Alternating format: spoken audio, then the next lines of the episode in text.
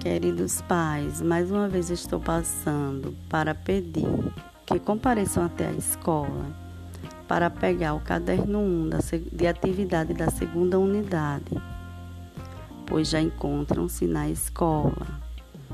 E os pais que ainda não devolveram as atividades do primeiro da primeira unidade, o caderno 1 e 2, que por favor levem também pois os nossos professores estão aguardando para corrigi-los e avaliar o seu filho.